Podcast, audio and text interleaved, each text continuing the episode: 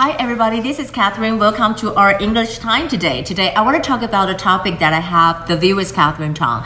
In the show today, I talk about two topics. One of the topic is Taiwan lifted the ban on U.S. pork and beef, and the other is how I see that the DPP might rule Taiwan for a long time, maybe eight years plus eight years and another four years minimum. So today, I want to share with you the vocabularies. The vocabulary 今天要讲到的就是 Czech delegation visit Taiwan。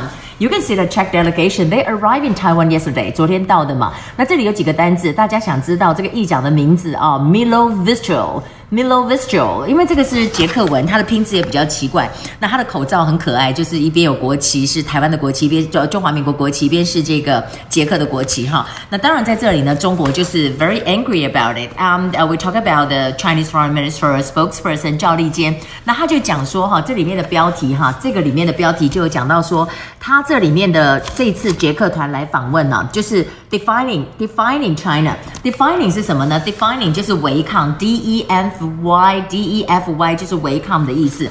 那赵立坚在这里面就讲的非常的生气啦，他就讲说哈，这是一个什么 deliberately deliberately 就是故意的，而且呢，他说台湾的这样一个行为哈，就是一个 despicable。despicable act，就是说你是一个叫做什么卑鄙的 despicable，despicable。那我要讲的是说，哎，中国很奇怪，you know it's really weird because you always say that Taiwan is part of China, but actually anybody can visit Taiwan, and when they visit Taiwan. And China just got pissed. So I don't know what what's wrong with them. And they are the one that is despicable. And 我们再来看到 Reuters Reuters 在这里有报道的，就是这次 Czech delegation 来到台湾。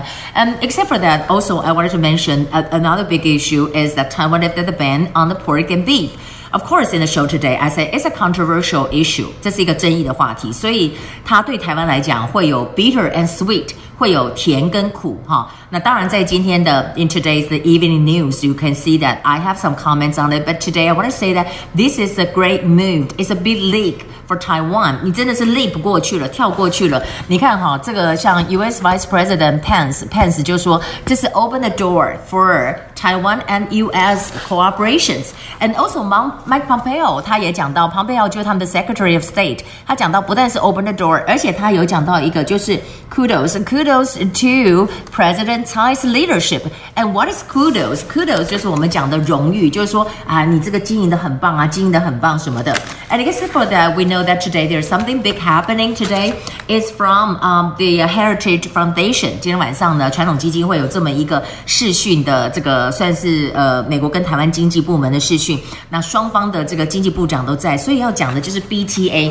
那很多人就一直问我说 BTA 是什么？BTA 就是 Bilateral Trade Agreement，就是双边。的贸易协定，其实你要讲 FTA 一样的 idea，只是川普上来以后，他不想 FTA，好，他就是讲成说是 BTA，but pretty much it's the same. person. And also here, Except for that, I wanted to mention about today's topic. So we said that Taiwan lifted the ban on U.S. pork and beef。啊，那有一些很重要的事情要来讲哈。